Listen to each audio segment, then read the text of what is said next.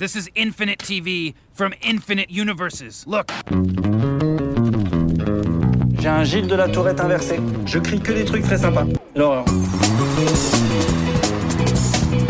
Someone once told me time is a flat circle. My log has something to tell you. Do you know it? I don't believe we've been introduced.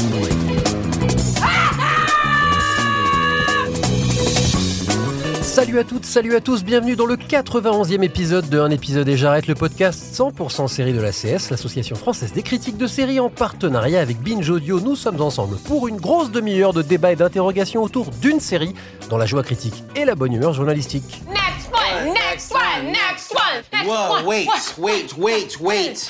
What? What? That's the last one? Pierre Langlais de Télérama aux manettes cette semaine et à mes côtés Constance Jamais du Figaro. Hello Constance. Salut Pierre. Marion Litté de Combini. Salut Marion. Hello Pierre. et une invitée, comme il nous arrive d'en recevoir dans un épisode et j'arrête, Cathy Vernier, créatrice, co-scénariste et réalisatrice de Vernon Subutex, adaptation en série des romans de Virginie Despentes, qui débute ce lundi 8 avril sur Canal+. Bonjour Cathy Vernet. Bonjour Pierre. Et bienvenue dans le studio Virginie Despentes. On s'en est rendu compte en arrivant ici. Quelle drôle de coïncidence. Incroyable. Au menu donc du rock, de la défense des écarts sociaux, des rues et des buts de Chaumont, bref du Subutex. Et une question clé bien sûr, que faire de la prose de Despentes Pas évidente à adapter à l'écran. Je me souviens, on entrait dans le rock comme dans une cathédrale. C'était un vaisseau spatial, cette histoire. J'ai aucun souvenir entre 16 et 23 ans d'avoir regardé une émission à la télé. On n'avait pas le temps. On écoutait de la musique. Alex, c'était comme mon frère. Il avait été touché par le succès comme on est percuté par un camion. C'était la gloire. Il était exhibé partout. Alex Beach appartenait à tout le monde. Mais son kiff, c'était de revenir chez moi, un revolver. Il disait que c'était moi qui lui avais ouvert les portes du temple. C'est là qu'on était tous. Il se sentait protégé. C'était la dernière aventure du monde civilisé. Le reste, c'était pas tabou. On n'était pas énervé contre qui que ce soit. Le reste, ça n'existait pas. Cathy Vernet, c'est pas une évidence d'adapter Vernon Subutex, non? Enfin, ça a même l'air sur le papier. Moi, j'avais lu les bouquins. Terriblement casse-gueule. J'ai failli dire une mauvaise idée, mais au moins terriblement casse-gueule. Est-ce que vous vous êtes posé cette question-là quand vous avez commencé ce travail d'adaptation? Euh, oui, je me l'ai supposé. Je me suis dit qu'on allait m'attendre au tournant, franchement.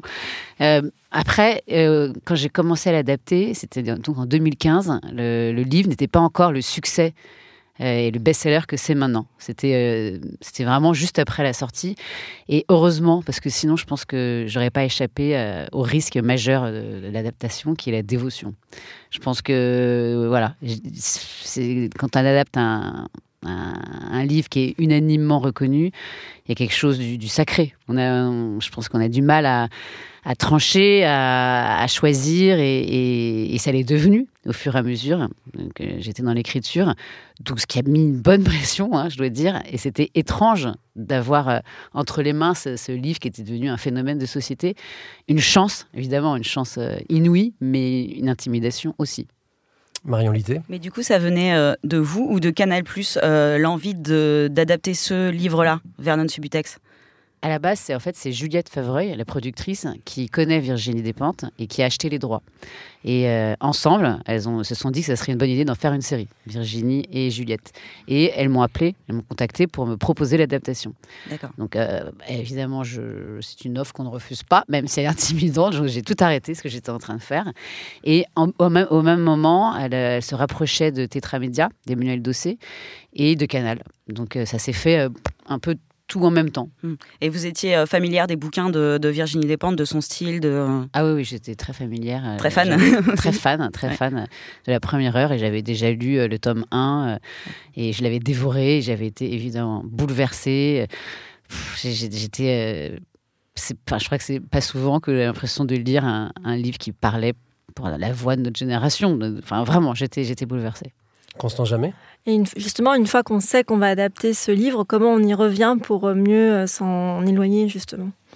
Alors on y revient beaucoup, beaucoup. hein. C'est-à-dire que je, je, je l'ai, euh, je l'ai lu euh, et relu et re-relu.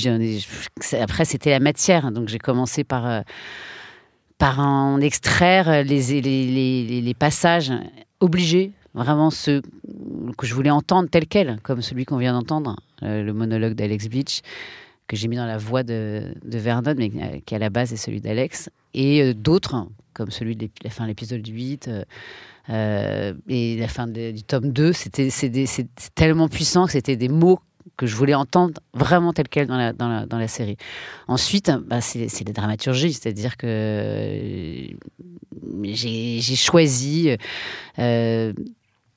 d'extraire euh, certains, enfin de, de- d'oublier certains personnages parce que je ne pouvais pas mettre tous les personnages, euh, de tendre certaines intrigues parce que euh, fallait s'adapter à la dramaturgie sérielle, donc de choisir que la hyène, son enquête allait être accompagnée, renforcée par sa quête amoureuse d'Anaïs, donc de prendre ce passage sur Anaïs qui est assez court dans le tome 2 pour le développer, pour en faire une vraie histoire d'amour avec ses étapes et, et, ça, qui amène à la rédemption à la fin. Donc c'est des choix de dramaturgie, quoi, vraiment. Et mais il y en a plein, il y en a 150 000, que je pourrais en parler des heures, mais c'est pas que je l'ai lu, c'est que je le connais par cœur.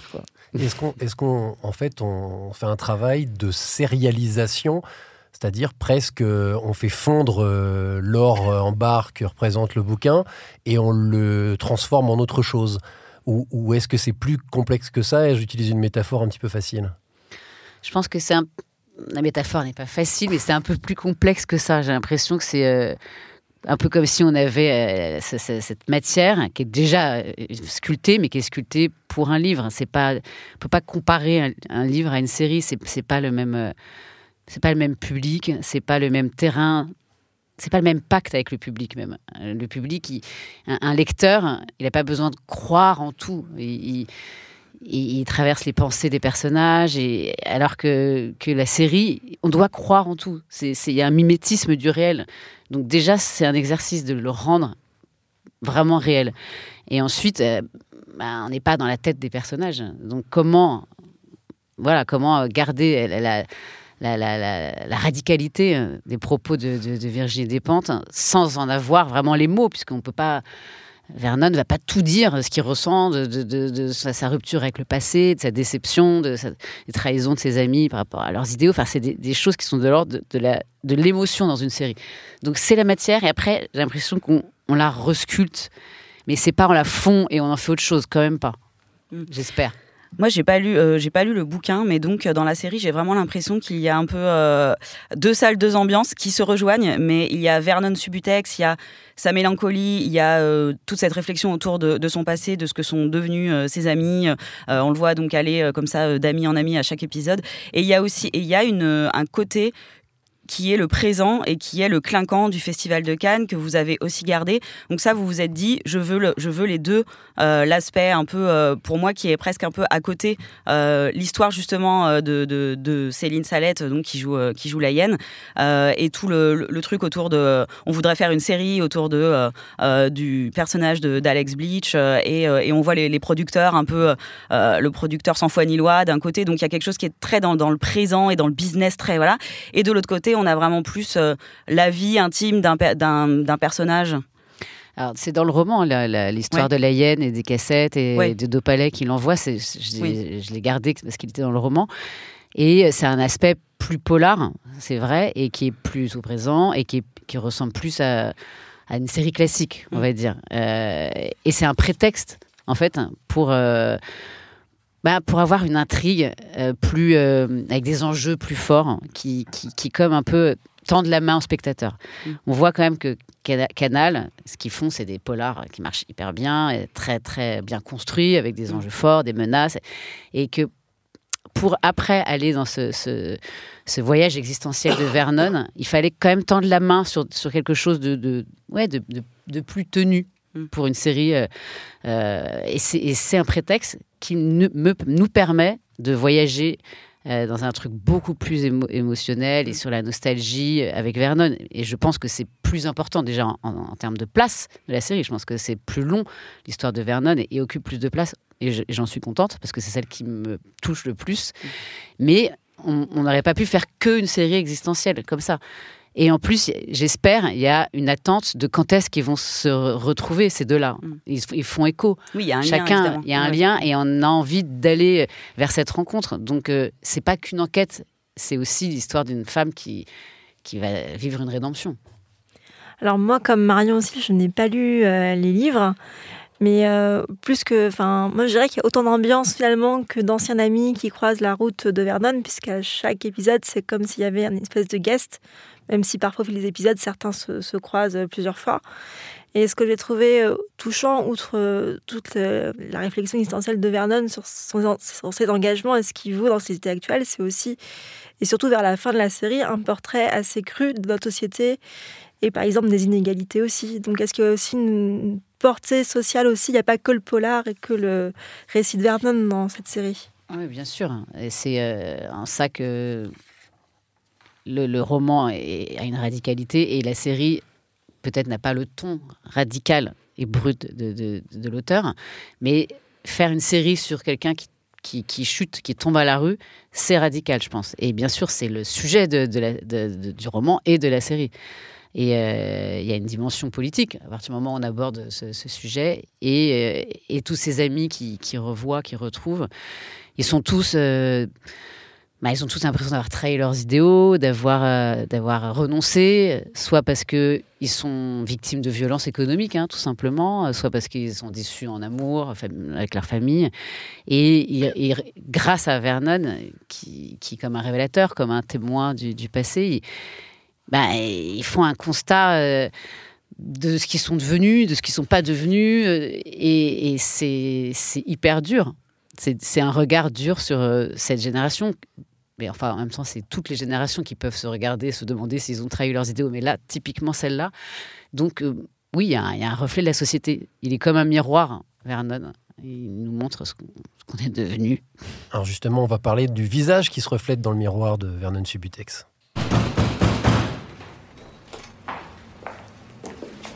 Monsieur, vous auriez pu nous ouvrir Ah ouais, mais vous auriez pu être des témoins de Jéhovah, aller les troupeaux pour acheter une Bible. Vous êtes euh, monsieur Subutex Vernon, domicilié 76 rue Saint-Maur, Paris 11e, locataire des lieux. Ouais. Vous avez 16 loyers de retard, ce qui vous rend débiteur de la somme de 13 440 euros. Ok, mais alors là, vos collègues sont déjà passés. Et moi, j'ai rien sur moi. Je- J'ai pas de carte de crédit, pas de chéquier, donc je suis désolé, je crois que vous êtes venu pour rien. Je suis mandaté par votre régie, la société Grand, pour procéder à une expulsion immédiate. Pardon? Vous avez reçu un commandement d'avoir acquitté les lieux le 18 février. Le délai de deux mois étant passé, vous êtes expulsable. Quoi? Nous allons dresser la liste de vos biens. S'il vous plaît, monsieur, écoutez-moi. Je vous demande de rassembler les affaires dont vous avez besoin pour les prochains jours et puis de quitter les lieux. Cathy Vernet, un élément clé de la réussite ou de l'échec de Vernon Subutex, c'est son casting, c'est qui on choisit. Quand on, est, quand on adapte un bouquin, la question se pose toujours, elle est toujours complexe. Alors pourquoi Romain Duris? Pas le choix le plus évident sur le papier, puisque Subutex est censé être grisonnant avec des yeux clairs. Je sais, je suis très terre à terre, je, parle juste de ce à quoi il est censé ressembler dans le bouquin. Ah ouais, ah, c'est vrai qu'il ne ressemble pas à la description euh, du bouquin. Euh, ça a été une évidence pour tout le monde, Romain Duris, et pour euh, Virginie Despentes, et pour euh, les producteurs, pour Canal, et, pour moi. On a tout de suite pensé à lui. Bah, pour plusieurs raisons. Hum, Il n'y en a pas une qui est avant l'autre. Il y en a une, c'est parce qu'il il, il véhicule un peu cette, époque. On le connaît depuis qu'il a 17 ans, on l'a vu grandir, on l'a vu dans le péril jeune. Euh, et, donc, il cristallise un peu l'idée de cette jeunesse perdue, finie. Donc, euh, déjà, il a ça en lui. Euh, et ensuite, c'est un, immense acteur. Mais il est, il, incroyable. Et il a été habité par, ce personnage. Et ce que j'aime dans son jeu, c'est qu'il a toujours une espèce d'élégance de ne pas jouer le drame. Et en fait, c'est ça, Vernon. Il, est très, très chargé d'angoisse. Enfin, vraiment, ce qu'il vit est horrible. Il, est, il, est, il, il le vit, Romain. Il, vit avec ça, il le, joue, mais il ne le montre pas. Il y a un truc après de distance, de d'humour, de je, je, je vais pas me plaindre, je suis là et je et je regarde les autres avec bienveillance et, et c'est ça qui fait que après tout le monde a envie de le, suivre. Et, et ça, Romain, il l'a quoi. Juste pour, juste pour rebondir sur ce que vous disiez, euh, vous avez parlé du fait que Virginie Despentes était aussi pour. Du coup, on, on vous a pas demandé, euh, elle était dans le coup ou pas, Virginie Non. Despentes? Non, non, elle n'a pas été dans le coup, elle n'a pas du tout écrit. Elle a, elle a- on s'est vu quand elle m'a proposé la- l'adaptation. Évidemment, on s'est tout de suite dit qui pourrait jouer euh, Vernon Subutex. Et, euh, et, et- et le nom de Romain est arrivé très vite. Mais après, non, elle a, pas, elle est allée écrire son tome 2, puis son tome 3. Et puis elle voulait que ça soit très clair que c'était dissocié. Il y a vraiment l'œuvre et la série, c'est deux choses différentes et c'est important. Marion. Litté. Elle a été peut-être une sorte juste de consultante un Non, peu non, sur le casting. pas. Ah non, elle Ah, sur le- pas du non, non, sur Enfin, Romain, un peu son oui, avis. sur Ah, Romain juste sur Duris Romain, et Céline. Salette aussi. On lui en Ouais. avait parlé. Euh, non, sinon, ouais. non, non, elle voulait que ça soit clair qu'elle n'était même pas consultante. D'accord. Euh, ouais, Romain Duris, effectivement, il porte ce truc. euh, pour moi, c'est l'acteur générationnel par excellence, en fait. À chaque fois, dans euh, L'Auberge espagnole et euh, dans euh, avant ça, dans Le Péril jeune et maintenant dans Vernon, il, porte ce truc un peu de la génération française, en fait. Euh, donc, on l'a vu à 30 ans, on l'a vu à 20 ans, maintenant on le voit euh, à 40 ans et des brouettes. euh, il est assez touchant. Et aussi, je trouve un truc important avec lui, c'est que quand même, on oublie, mais alors Vernon, Vernon est très touchant. C'est aussi un sacré tape-incruste quand même. Et euh, c'est, je pense que ça devait être difficile de trouver un. Enfin, il faut trouver un acteur qui est à la fois attachant et en même temps qui fait des trucs euh, quand même un peu nuls, mais on va lui pardonner en fait. Enfin, il a, il a ce truc. euh, je sais pas, il a un truc très émouvant en fait, Romain Duris. Il, fait arrive à tout faire avec passer. une telle nonchalance et Ouais. une- un tel naturel qu'on n'arrive même pas à être en colère contre lui, quoi. Non, bah, parce qu'il a une espèce d'in- d'inconscience, un, un peu de. de- pff, il voit Émilie, ils sont là tous les deux. Pourquoi, pourquoi ne pas en profiter? Enfin, c'est cool. Il le dit. C'est cool. C'est nul de dire c'est cool, mais c'est lui. Voilà. Pourquoi s'empêcher de vivre euh, comme c'était un peu le le l'hymne de leur de l'époque quoi quand ils étaient euh, dans les années 90 euh, le rock c'était une façon d'être ensemble heureux en marge du système ce petit pas de côté et donc là bah, on est là on n'est pas des losers on est là. Euh, on peut faire quelque chose ensemble. Mais elle, elle, ça y est c'est fini elle, elle peut pas. On parlait de la, pardon, on parlait de la prose de Virginie Despentes euh, en tant que réalisatrice, parce qu'on parle beaucoup d'écriture depuis tout à l'heure, enfin, ou en tout cas de conception de la série, mais en tant que réalisatrice, comment vous avez dirigé vos comédiens euh, pour que peut-être ça trans, enfin que cette énergie euh, de Virginie Despentes puisse être visible à l'image? Vous aviez quelque chose en tête dans la direction d'acteur? En fait, euh, le, succès du, roman et, sa radicalité et l'impact que ça a eu sur, tout le monde nous a offert une liberté assez dingue de faire une série libre. Voilà, comme si le terrain de jeu était prêt pour ça. Et du coup, on a pu expérimenter euh, avec les acteurs et avec euh, mon équipe un peu une façon, une autre, enfin pas une autre façon parce qu'on n'est pas les seuls, mais à chercher en tout cas les aspérités, les accidents. On voulait pas une série formatée évidemment, mais même efficace. On avait envie de tenter des choses. Donc on, on s'est mis, euh, on s'est mis dans cet état d'esprit. Et donc euh, concrètement, ça se traduit par, euh, on a une caméra à l'épaule, euh, on n'a pas de combo sur le plateau, donc il n'y a pas d'inertie, il n'y a pas de personne qui est assis devant le combo. Donc le combo pour euh, ceux qui télé, écoutent, c'est- ouais, c'est là où on Un a le retour, quoi. Ouais, Voilà. C'est un retour. Et donc, moi, j'ai un petit combo portatif qui est autour du cou. Et je suis derrière le chef opérateur, au milieu des acteurs sur le plateau. Il n'y a pas de projo à peine, on est en lumière naturelle. David Chisalet, le chef opérateur, travaille avec, avec rien. Et on va très vite. Donc, on ne perd pas de temps pour la technique. On est complètement au service du jeu. Et, euh, et- David est très proche des acteurs. De toute façon, c'était un, parti pris d'être très proche de Romain parce qu'on est vraiment dans ses pas, dans son souffle. Voilà, on découvre avec lui les autres personnages, on, on, on se souvient avec lui, même on amène les flashbacks parce que c'est lui qui, qui- qui est actif. Et donc, tout était fait dans une espèce d'immédiateté, d'énergie, de, con- de concentration. On s'arrêtait pas pour dire ce- cette phrase que je déteste sur un plateau de on se retourne. Parce que le on se retourne, c'est trois quarts d'heure de on porte les projos, les acteurs vont à la loge et on revient et alors, il faut repartir dans l'énergie alors que là on était là que, que, pour le jeu.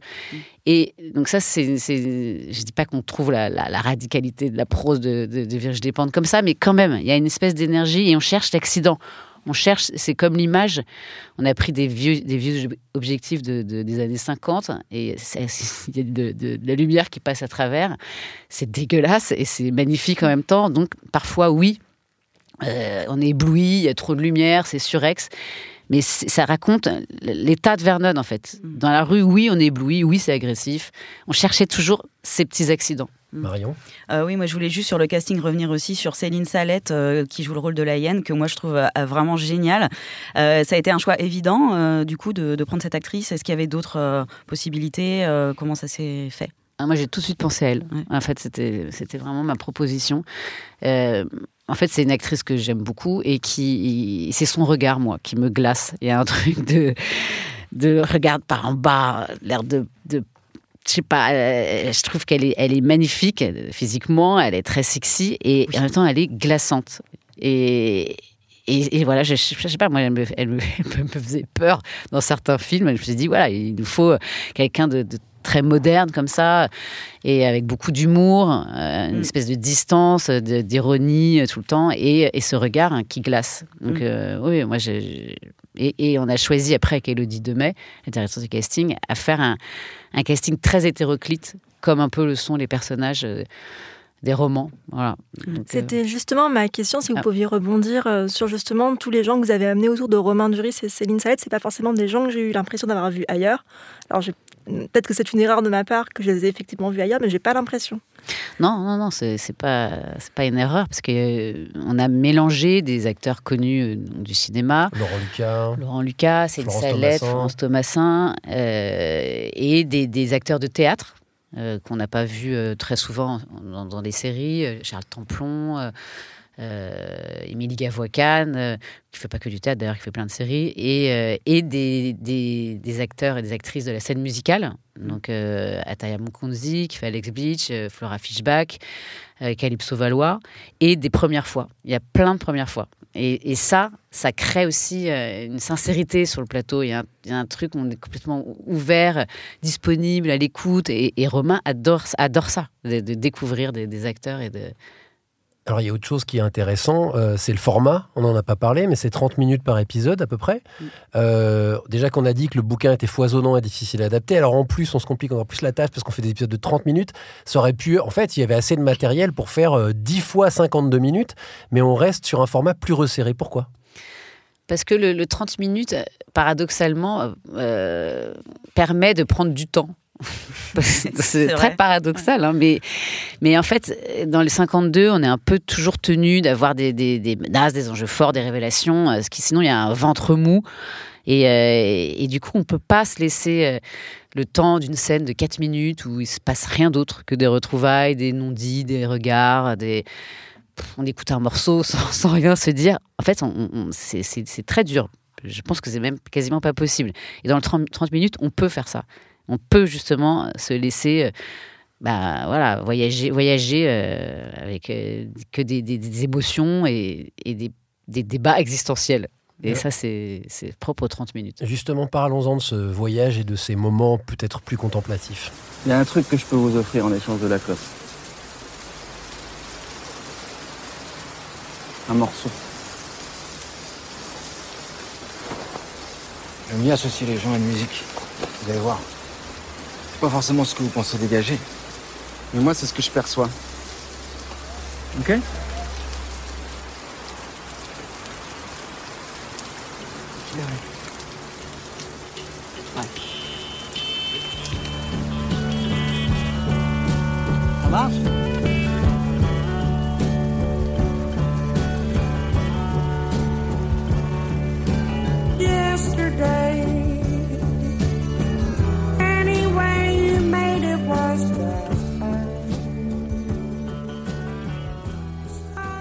Cathy Vernon Subutex, c'est presque une série musicale. Euh, il est énormément question de rock, il y a beaucoup de références, on entend beaucoup de sons, celui qu'on entend en ce moment même par ailleurs. Que faire de cet élément des romans euh, à l'image? Euh, Là aussi, c'est un, enjeu important.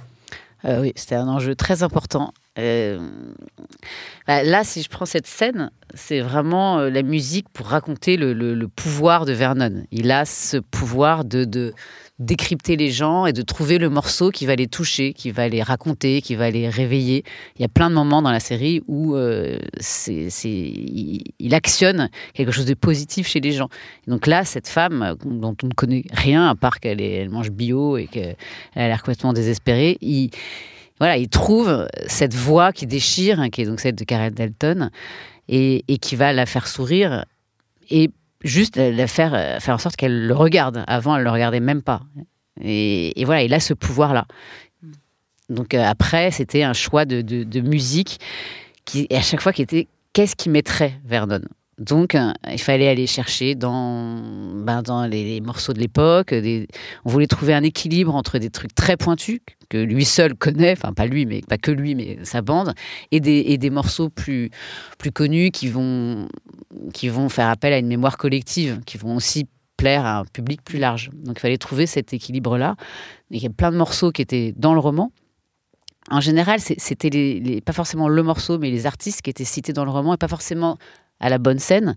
Mais ça m'a nourri pendant toute l'écriture. J'écoutais euh, au casque euh, tous ces morceaux, toute cette playlist du roman. Et après, ça a été d'autres choix euh, parce que c'était plus dans le mood de, de la séquence. euh, voilà. Marion? Euh, Il y a eu la, bah, si on parle de musique, elle a donc le, le personnage d'Alex Bleach hein, qui est au cœur de tout ça. Euh, là, on parle un petit peu du côté, euh, enfin c'est euh, du, du mec qui a eu son succès il y a 10-15 ans avec euh, quelques tubes et puis là, il est quasiment accusé de, de plagiat en fait avec son, son retour. Euh, comment vous avez travaillé ce personnage? Est-ce que vous avez euh, des, des inspirations de de, de, de rockers euh, français ou, euh, ou américains euh, en tête? Ou d'ailleurs, enfin étrangers C'était c'était, très dur de, de, de créer ce tube d'Alex Beach. Ouais. Euh, ouais, parce que déjà, un rocker black français. euh, Il y a Marco Prince. Oui. Bah, Marco Prince. il est, il est un peu plus mainstream, mais euh, FFF à l'époque. Ah bah ouais, ouais. Mais j'aime beaucoup Marco Prince. hein. Euh, mais euh, fallait qu'on trouve un morceau qui raconte que ce mec a été un, un pur, quoi. Voilà, Ça s'est passé à cette époque-là, euh, qui a été un ami fidèle de Vernon. Et même, il a, été, il a découvert la musique euh, à Revolver. Et, euh, et il fallait que son grand retour, après des années de- de- de- d'errance, de, détox, etc., euh, raconte que bah, il s'est un petit peu euh, trahi, ça lui ressemble moins, c'est ce que dit Vernon, il lui dit c'est pas vraiment toi. Et en même temps, il fallait pas que ça soit non plus un- de la soupe parce qu'un artiste va pas bosser trois ans sur un, un album qu'il n'aime pas du tout. Donc il fallait trouver euh, voilà, un juste équilibre entre c'est encore du rock, mais c'est quand même moins, moins extrême, moins pur, moins voilà. Et euh, et il y a quand même des fans qui viendront au concert. Et donc euh, on n'avait pas vraiment de, de référence. Et c'est euh, Low Entertainment qui a créé ce, ce, ce- ce morceau. Donc ils ont écrit les paroles, ils ont écrit la musique, et ils m'ont fait écouter plein de morceaux. On a fait un album en fait d'Alex Beach, on a gardé que deux titres. Et, et après, il fallait que ça colle avec Ataya qui a une voix très particulière. Donc, il est allé en studio avec, euh, avec les musiciens. Donc, euh, et, et il, a, il, a, il a fait cette- ce morceau. Constance Et pour en revenir à la question de la musique, parce qu'elle occupe une grande place dans la série, mais j'imagine aussi comment du tournage, elle a joué une grande place pour les comédiens pour s'imprégner de l'ambiance. Comment ils ont travaillé avec et se sont familiarisés avec tout ce que vous leur avez apporté. Et ben, en fait, euh, on, a eu la chance d'avoir la musique sur le plateau parce que la recherche des morceaux que, que, je voulais mettre dans la série, on l'a fait en amont du tournage grâce à Mathieu Siboni et Jamie Harley qui sont les superviseurs musicaux. Eux, ils ont négocié pour que j'arrive avec le- sur le tournage avec euh, les morceaux sûrs. Et du coup, euh, Romain les avait au casque. Euh, et euh, le chef opérateur et moi. Et du coup, ça a déterminé aussi euh, le, rythme de- des mouvements de caméra. On était un peu tous les trois connectés avec la musique et, c'était essentiel pour une série musicale de la voir vraiment. Et pour pour Romain. Enfin, c'est pas du tout la même chose de se balader dans la rue avec euh, Daniel Dark euh, ou avec autre chose. Donc c'était et puis ça nous a permis aussi de travailler le personnage avec Romain parce qu'on s'envoyait les musiques. Il y a des moments j'étais encore en recherche pendant le tournage des, musiques à venir et du coup j'aimais bien euh, voilà qu'il me donne son avis que ça vienne aussi de lui. C'était un bon moyen d'a- d'approcher le personnage aussi. Qu'est-ce qu'on fait euh, quand on fait du rock On a une forme de rage. Ces bouquins-là euh, ont une forme de colère, de rage. On parle de l'énergie, de la prose, de dépente, etc. Euh, est-ce que vous avez essayé de la garder ou est-ce que un peu à la manière de la façon dont vous avez re- rechangé la musique, qui est fidèle à l'esprit du livre, mais qui est vos choix et ceux de votre music supervisor, comment on dit superviseur, musical Musical. Voilà. euh, et, et- et comment finalement vous avez changé peut-être légèrement l'esprit, le- l'énergie, la colère euh, politique, si j'ose dire, de, Virginie, Virginie Despentes? C'est pas vraiment un choix en fait. Je pense que c'est euh, parce que c'est une écriture euh, sérielle et que et que ce que- c'est ce que je disais tout à l'heure. Il faut il faut tendre la main au public et, raconter aussi des personnages qui avancent, quoi, des, des- intrigues avec des enjeux qui nous éloignent des propos. C'est ce que je disais tout à l'heure. On, est- on sort de la pensée euh, parfois. C'est moins vénère que des pentes, pour Je parler pense, ouais, je pense que c'est les moins. Je pense qu'il y a moins. euh, enfin, on sent moins la colère euh, parce que aussi on est peut-être plus sur de la nostalgie. Euh, Vernon, il, il se souvient et, et les, les- les flashs, les flashbacks sont quand même assez courts parce que ce que je voulais que ça soit de l'ordre de l'émotion et qu'on ait plus ce- ce- cette mélancolie et ce qu'est-ce qu'on est devenu et plus que de bah à l'époque c'était je pouvais pas le dire en fait. C'est très dur. C'est un truc qu'il ressent et qui et qui et qu'il exprime euh, dans sa tête dans le roman. Donc c'était c'était je pouvais pas le verbaliser. Et du coup je pense que ça enlève de, de la colère. Certainement. Mais après, euh, moi, ce que j'aime beaucoup, dans, au-delà de juste Vernon Subutex, c'est au niveau des personnages secondaires, il y a pas mal de femmes. Donc c'est là qu'on retrouve aussi euh, l'un de- enfin, le, le féminisme hein, de Virginie Despentes. Et, euh, et en fait, enfin, il y a une scène qui m'a marqué. Enfin, il y a des femmes en colère déjà dans, dans, ce, dans l'entourage de Vernon, et notamment Florence Thomasin qui joue un personnage qui est, euh, qui est presque. Comique, mais en fait, elle le joue tellement bien, l'actrice, que on a, euh, enfin, en fait, on, comprend aussi son désarroi parce qu'il se fout quand même assez de sa gueule.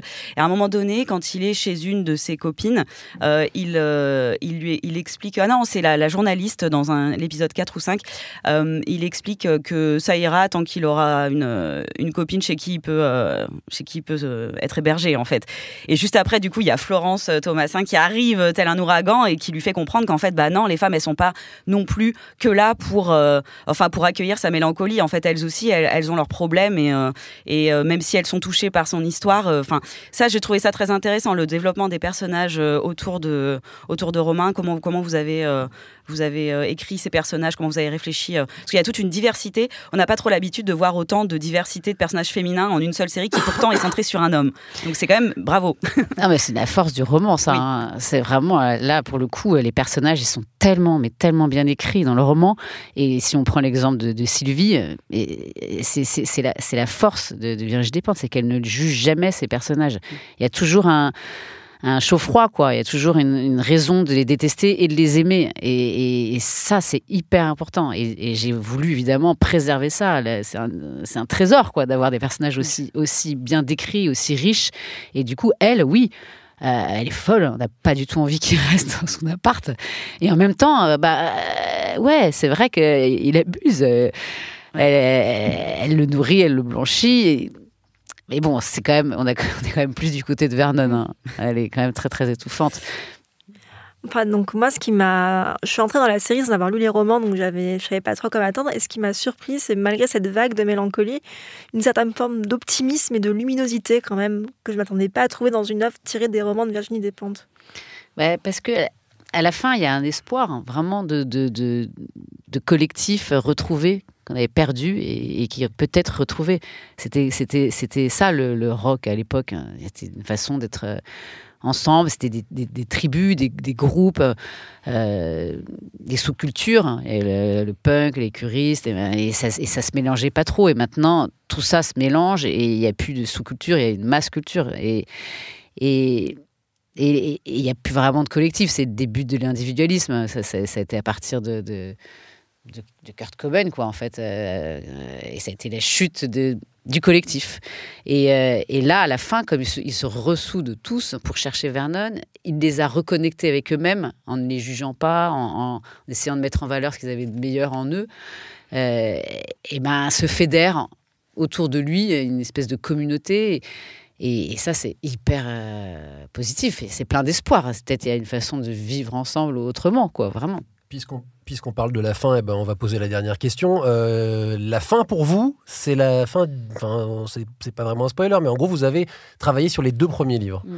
Il y en a un troisième, donc la question qui s'impose, c'est qu'est-ce qu'on en fait? Qu'est-ce que vous avez envie d'en faire? Qu'est-ce que Canal a envie d'en faire? Est-ce que c'est la fin? Est-ce que c'est une mini-série, 9 épisodes, 30 minutes chacun?